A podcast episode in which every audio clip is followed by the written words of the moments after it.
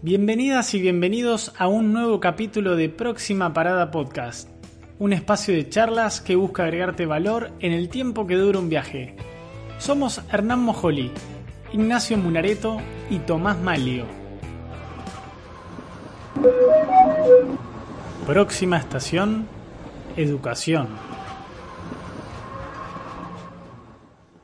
En el episodio de hoy contamos con la presencia de Magdalena Fernández Lemos. Ella es directora ejecutiva de Enseñar por Argentina y muy amablemente nos va a dedicar unos minutos para poder charlar sobre el futuro de la educación. Hola Magdalena, ¿cómo estás? Muchas gracias por estar con nosotros. Hola, ¿qué tal? El gusto es mío. Muchísimas, muchísimas gracias por invitarme a conversar.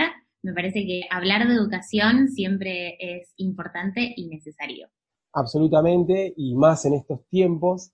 Antes de, comenzar, me gustaría que cuentes primero brevemente, para que puede ser que algunos no lo conozcan, qué es Enseñar por Argentina. Perfecto, arranco entonces contando un poco de, la fundación. Enseñar por Argentina es una ONG, una organización no gubernamental sin fines de lucro, laica y apartidaria que existe en el país desde el 2009. Estamos trabajando en aulas desde 2011 trabajamos en distintas provincias del país, siempre con la idea de, llegar a más lugares que lo necesiten. Eh, nuestro sueño es que cada persona de Argentina tenga una educación que abrace su identidad y que potencie sus capacidades para que sean protagonistas de sus vidas y agentes de cambio en sus comunidades. Para hacer eso tenemos un programa que llamamos un programa de liderazgo social y educativo, en el que buscamos profesionales, docentes y no docentes, para que por dos años acompañen escuelas eh, mientras están formando con nosotros en una formación muy intensiva, son más de 300 horas que nosotros eh, damos y también hay un extra de, articulación con universidades en donde cursan quienes no son docentes eh, las materias pedagógicas y quienes sí son docentes alguna especialización en, educación. Ese sería como el corazón de, la organización. Después tenemos otros otros programas, pero voy a parar acá para no hablar tanto de esto y, y dejar que si salen después te los puedo ir contando. No, está, está buenísimo y como pudimos escuchar, es un, un objetivo y una, una misión tremenda. Eh, realmente es, es, impactante. Suena muy complicado, pero a pesar de eso lo vienen, lo vienen llevando bastante bien. Definitivamente el desafío es enorme, pero creo que eso también es lo que nos moviliza tanto a la acción con sentido, con mucho sentido de urgencia, con mucho sentido de, de realidad, pero la verdad es que en la tele, eh, si estamos un poco más lejos o si estamos caminando en la calle, vemos que, la desigualdad en nuestro país es muy fuerte y, la escuela hoy todavía reproduce mucha de esa desigualdad. Y, puedo hablar un montón de ese tema de, escuela y reproducción, pero creo que, que, el potencial que tiene la escuela es dejar de reproducir eso, ¿no? Que, la lotería que tuvimos cuando, cuando nacimos en donde nacimos no determine nuestro camino. La educación puede romper con eso y nosotros creemos que, eso tiene que suceder desde la escuela.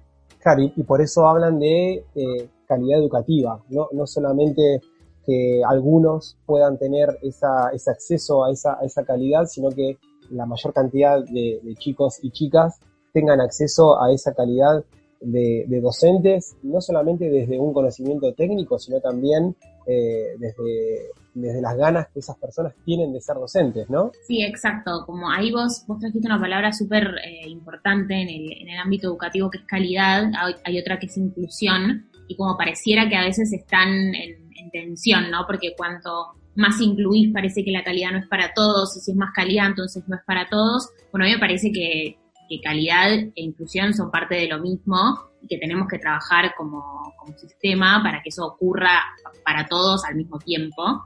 Em, y para nosotros calidad tiene que ver mucho con, esta, con esta idea que yo te traía al principio de cuál era nuestro sueño, como que esperamos que, genere la educación y, y, capaz para bajarlo un poco más a tierra, nosotros trabajamos con algunas ideas puntuales en esto de, de entender cómo se ve la calidad educativa puesta en acción. Y por un lado tiene que ver con el desarrollo de habilidades socioemocionales, que son las que se conocen capaz como las habilidades para la vida, para el siglo XXI, que puede ser, por ejemplo, la perseverancia, la empatía, el trabajo en equipo, la comunicación.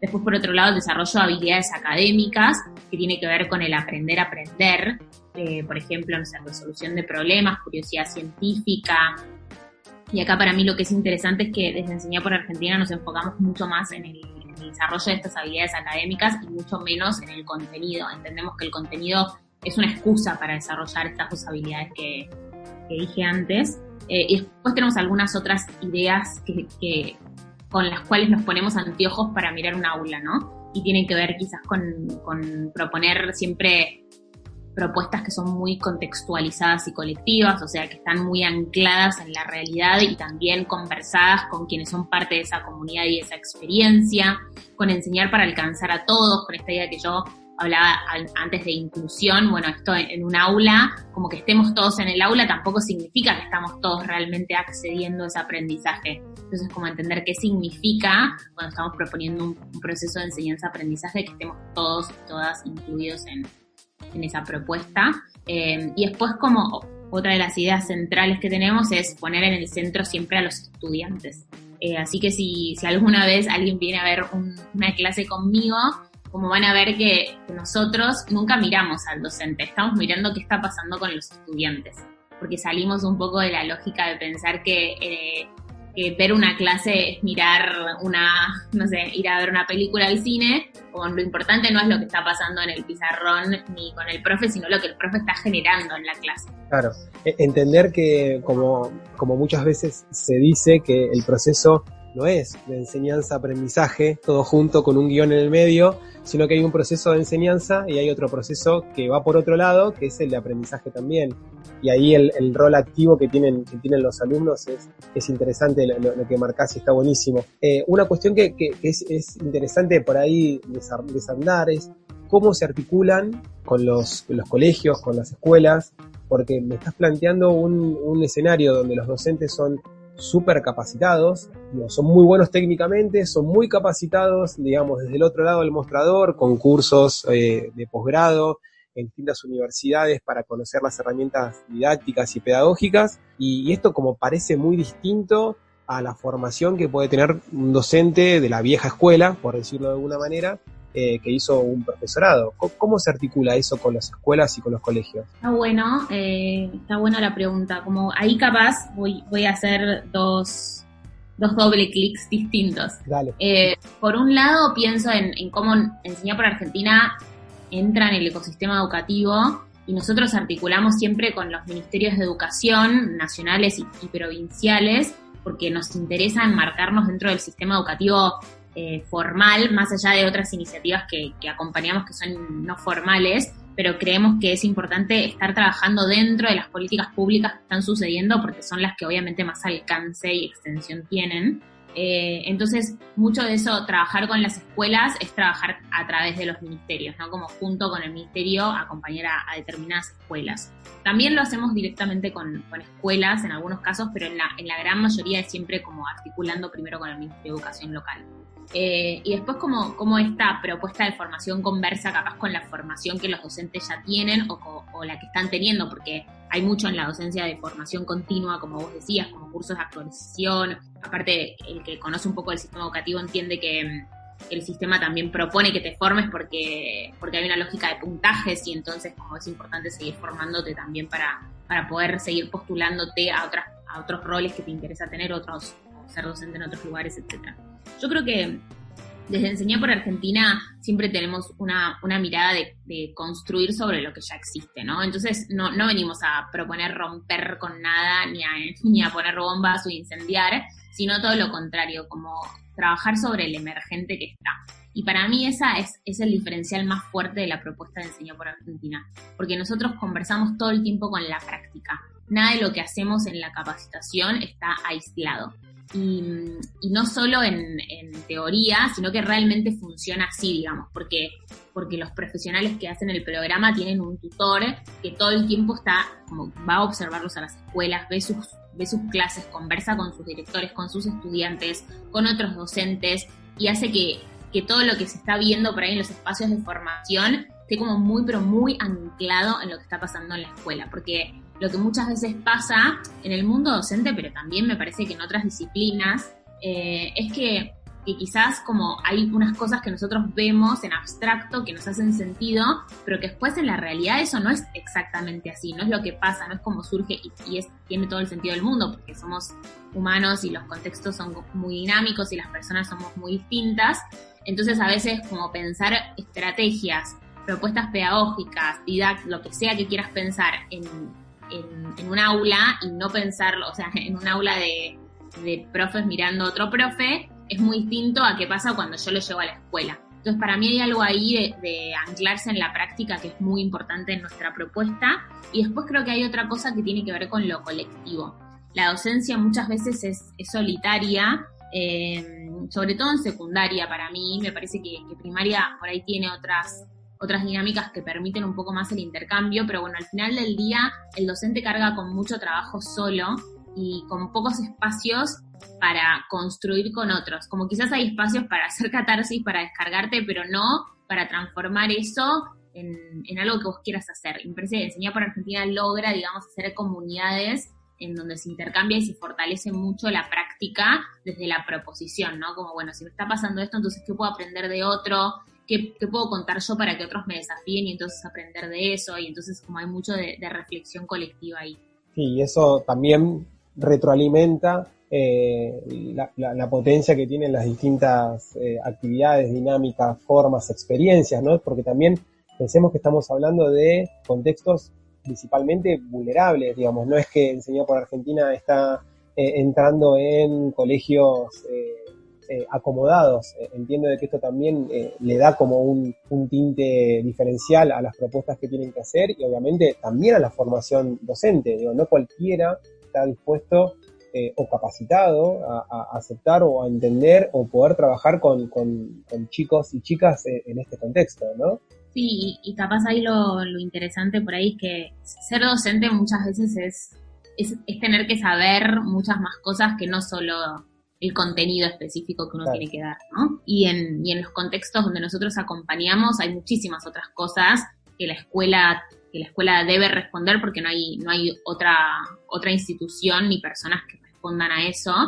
Em, entonces, nosotros trabajamos mucho con temas, por ejemplo, de, abusos, de adicciones, eh, de chicos que, estuvieron eh, detenidos, como muchos muchos emergentes que igual hacen, digamos, a la realidad educativa, porque no es que uno entra a, la escuela y deja como todo lo que le está pasando eh, personalmente cuando, cuando entra a la escuela. Entonces, como esas cosas están presentes en las aulas, francamente muy presentes, entonces, como es importante también entender cómo, cómo abordamos eso, como la, deserción escolar en, en las escuelas donde nosotros trabajamos es muy alta, entonces como encontrarle el sentido a la escuela y la posibilidad real de hacerla, porque también hay mucha, hay mucha deserción por, por no entender el sentido, pero también hay mucha deserción por, no poder sostener una trayectoria porque, porque tenés que salir a trabajar, porque tenés que hacerte cargo de cosas de tu familia, etcétera.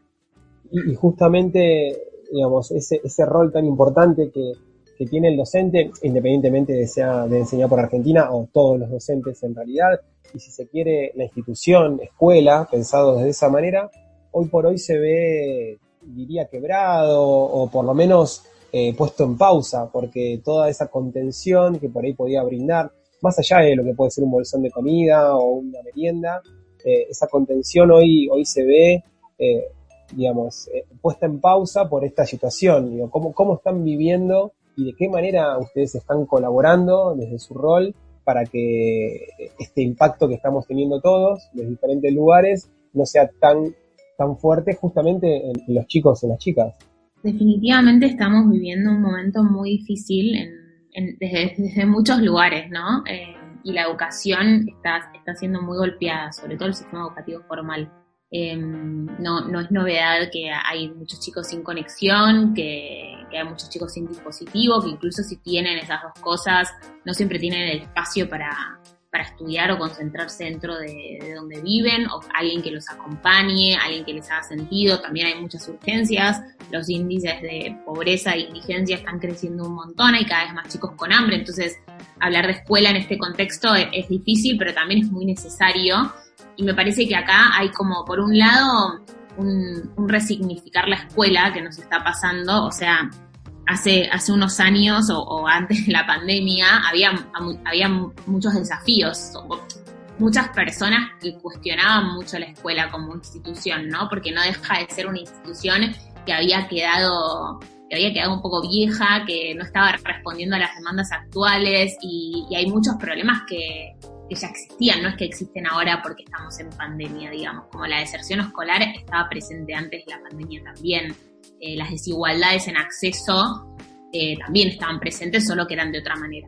Pero bueno, lo que nos permite ver un poco la, la pandemia es, es que desnuda eh, esas desigualdades, las, las las hace más grandes también, pero antes teníamos la ilusión de que cuando estábamos en el aula al menos estábamos siendo un poco más parecidos, ¿no? Todos teníamos el mismo banco, todos teníamos a la profe enfrente, todos la podíamos escuchar y en verdad es una ilusión, como dije, porque no era tan real, o sea, había chicos que venían con hambre y con hambre no puedes prestar atención, habían chicos que, como bueno, de vuelta yo estaba presente, pero el aula como generaba al menos estar un poco más cerquita de estar todos más o menos iguales.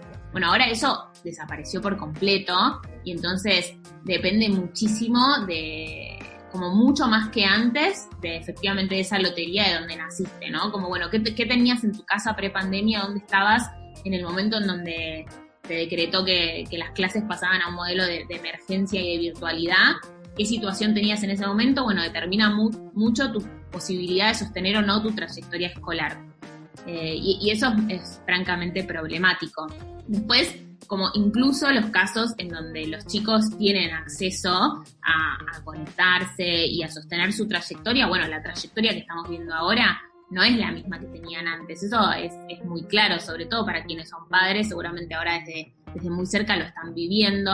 Los chicos la escuela no es solamente aprender un contenido, de hecho quizás es hasta lo que menos es el aprender ese contenido, es mucho más el desarrollar esas habilidades, el socializar, el compartir con otros, porque un poco la propuesta escolar es esa, ¿no? Es, armar tu proyecto con otros, en un mar con un otros distinto también, porque digo, como en este momento estamos socializando con, con un otros muy reducido, entonces bueno, ahí hay como muchísimas cuestiones, digamos, para para revisar o para pensar que nos está dejando ver esta situación en particular, pero yo creo que si hay algo que aún, a pesar de todo, está muy presente, al menos desde cómo desde Enseñar por Argentina accionamos, tiene que ver con sostener vínculos, con, con estar muy presente para los estudiantes y entender qué necesitan en este momento ellos y sus familias para que los podamos seguir acompañando. Y ese qué necesitan de vuelta no va solo o no va exclusivamente pensando en qué necesitan aprender en este momento, sino qué necesitan para poder aprender, como la primera pregunta que nos estamos haciendo, y después, bueno, entonces sí pensar qué, necesitan aprender. Claro, porque esa primera pregunta es tan potente eh, como la que viene después, pero en principio es, ¿tiene las, las necesidades básicas cubiertas como para empezar a aprender? y eso realmente es complicado porque seguramente también tiene que tener un adulto que pueda dedicarle el tiempo para poder ayudarlo a, digo, eh, se dan un montón de situaciones y, en, este, en este contexto, y te pregunto específicamente, ¿cómo, crees que, vamos a seguir? Digamos, ¿Cómo va a ser el futuro de la educación en el corto y en el mediano plazo? En, el corto plazo, casi que ese futuro se convierte en un presente y entonces a mí me parece que yo tendría en cuenta o, o pensaría, si tuviera que apostar, ¿dónde apostaría, digamos? sería en, aprender a adaptarnos más rápido, en, desaprender muchas cosas y en aprender muchas otras. Eh, y entonces nosotros ahí puntualmente estamos tratando de acompañar mucho con capacitación docente. Tenemos un, nuevo ciclo que, armamos ahora en, pandemia que se llama Reimaginar el aula, que trabaja, ya lo hicimos en Salta, lo hicimos en Neuquén, lo vamos a hacer ahora en la provincia de Buenos Aires. Eh, y la idea obviamente es poder como acompañar cada vez a más docentes, que lo que busca es justamente trabajar estas cosas, ¿no? Es, es entender como los que son docentes saben muy bien, o sea, van a resonar seguro mucho con esto, como que vos venías acostumbrado a hacer las cosas siempre de una manera. Y si bien tus estudiantes todos los años eran distintos o posiblemente sean distintos y había que adaptar el contenido a, los chicos, la realidad es que había pocos otros factores que cambiaban. Bueno, ahora como ser docente cambió mucho en 24 horas. Entonces no es adaptar el contenido para tus estudiantes. De hecho, ya para mí no es más la palabra adaptar, es pensar de vuelta cómo queremos acompañar a los chicos desde este lugar, porque no podemos seguir haciendo lo mismo, pero ahora a través de WhatsApp o en el mejor caso a través de una videollamada. Entonces siento que, ahí hay como, hay que dejar un poco la resistencia de, y la nostalgia de, de, lo que era o de lo que tendría que ser para decir, bueno, si estamos en este, en este baile, como, ¿qué necesitamos hacer? Como, ¿qué, qué necesito desaprender y qué necesito aprender? Bueno, ahí también hay, eh, a los que les interese y estén escuchando esto, o enseñar por Argentina todas las semanas tiene encuentros virtuales de aprendizaje eh, exclusivos para, para docentes que son gratis y abiertos para, para todos los que tengan ganas, están muy orientados a, al uso de herramientas eh, tecnológicas para, para pensar y, diseñar clases, pero, pero depende también un poco lo que van pidiendo. Hay un ciclo de entrevistas eh, también para pensar un poco sobre la educación. Nosotros hacemos cápsulas eh, de aprendizaje, podcast para estudiantes. O sea, hay un montón de material, digamos, como ahí para, para acompañar esto que estoy diciendo quizás más en el, en el corto plazo. Sí, sí, eh, doy fe de, de, ese material que está, está muy bueno eh, y, y, es interesante que se pueda compartir de, desde este lado. Pero me quedo con una consulta con respecto entonces a, al rol de, del docente. ¿Te lo imaginas más como un rol de, tutor, un, más de guía, eh, más eh, un, un, rol de, de enseñar a, a, aprender, ¿no? Este, esta metacognición, digamos, de desaprender, aprender, aprender, tutor, más guía, y, y desde este lado acompañar el conocimiento como curador. Em, yo creo que el rol del docente hoy es muy de plastilina, claro. que depende mucho de la escuela y de tus estudiantes. Eh, de hecho, bueno, yo sigo dando clases y, y, a nosotros desde la escuela nos pasó que la, la, primera mitad del año hicimos una propuesta educativa para acompañar a las familias y a los chicos que fue un fracaso, digamos, como no llegamos a los chicos, hubo muchos chicos que, que desaparecieron, o sea, que no los podíamos contactar, no enganchábamos con la propuesta, no estaba conversando con su realidad, les proponíamos que se conecten todos los días, se conectaban muy poco, bueno, como muchas cuestiones que no funcionaron. Eh, y a mitad de año, aprovechando un poco el, el receso, hicimos medio, bueno, olvidémonos de lo que estábamos haciendo y pensemos de vuelta.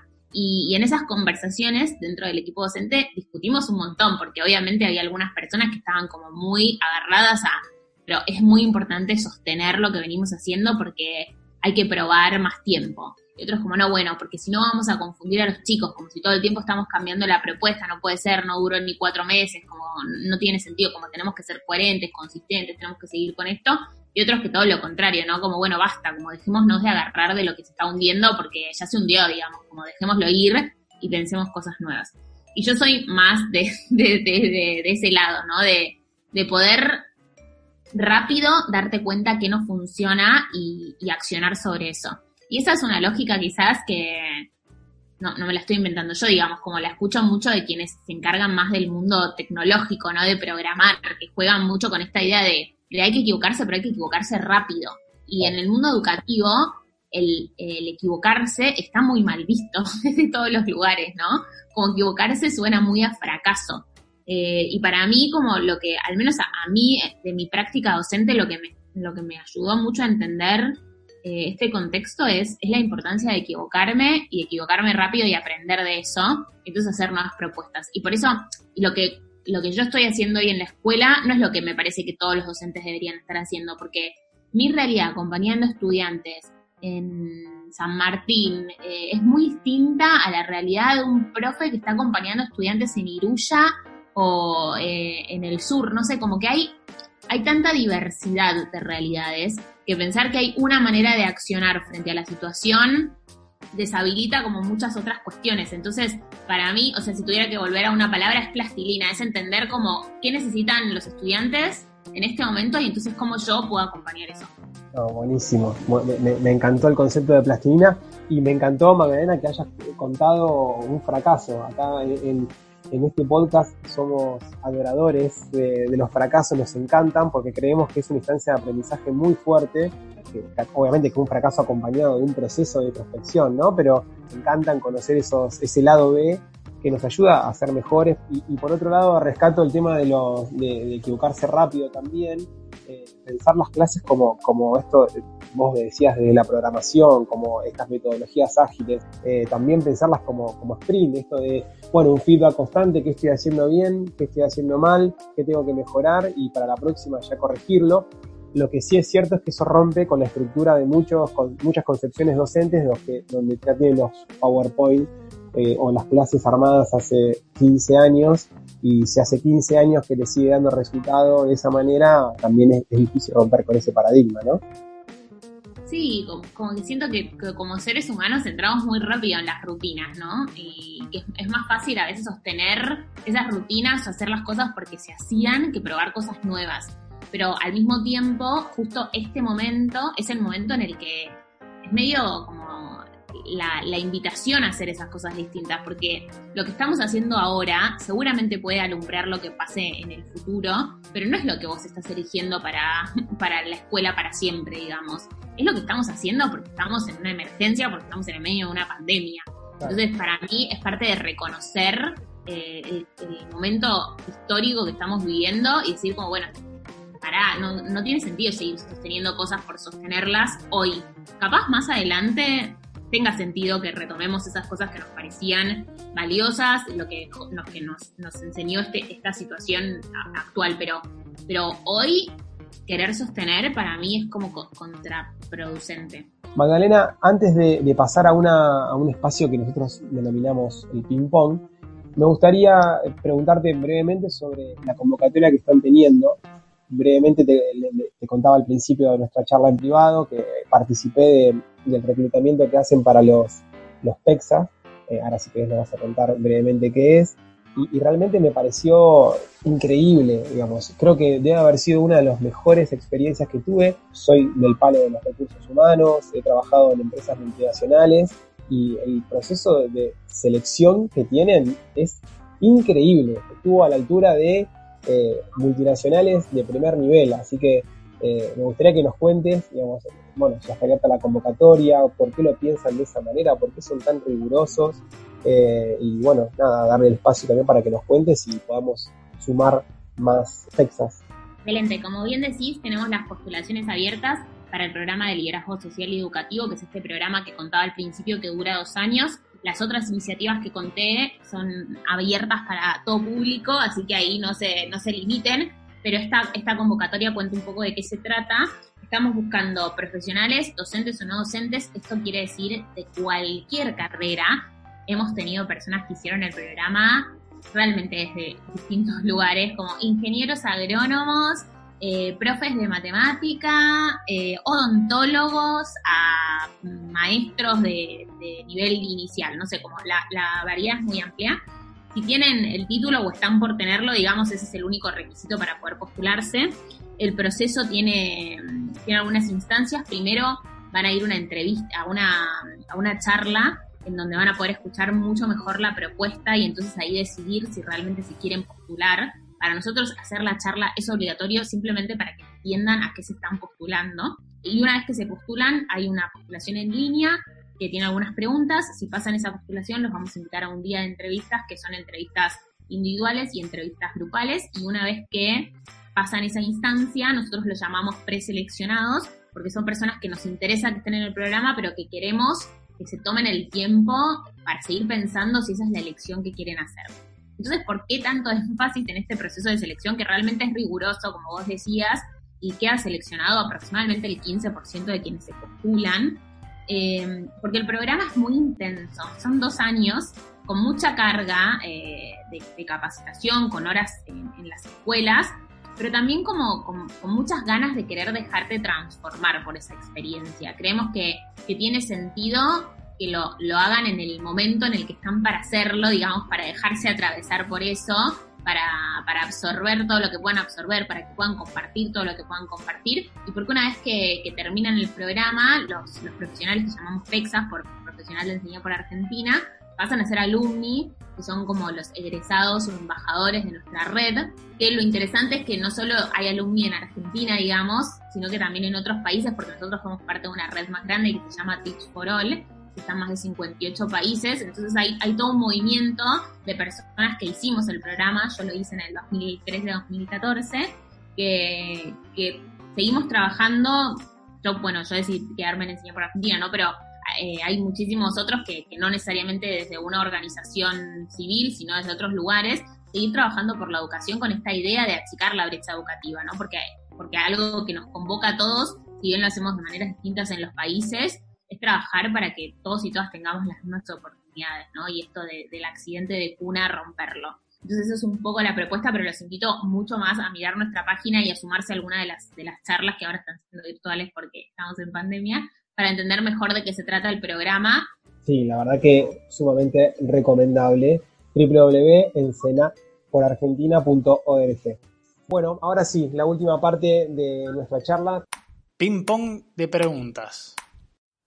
¿Nos recomiendas un libro que te haya marcado o que te haya transformado? Creo que tendría que haber avisado antes que me cuesta ser concreta en, estas recomendaciones. Me suelo ir por las ramas. Eh, o sea, pienso en, en, que libros que me transformaron a mí tienen que ver con mucha literatura latinoamericana, ¿no? Como Galeano, Cortázar, Benedetti, García Márquez, Laura Esquivel. Pero bueno, como estamos hablando de, educación y quizás justo pensando un poco en el tono de la charla eh, y en lo que leí últimamente, quizás recomendaría el lective de la institución de Dubet, porque me parece que hay ahí algo entre el elogio a la escuela y, la obsolencia de la escuela que, es interesante un poco para pensar. Genial, buenísima recomendación. Eh, ¿Un sitio web que te aporte valor?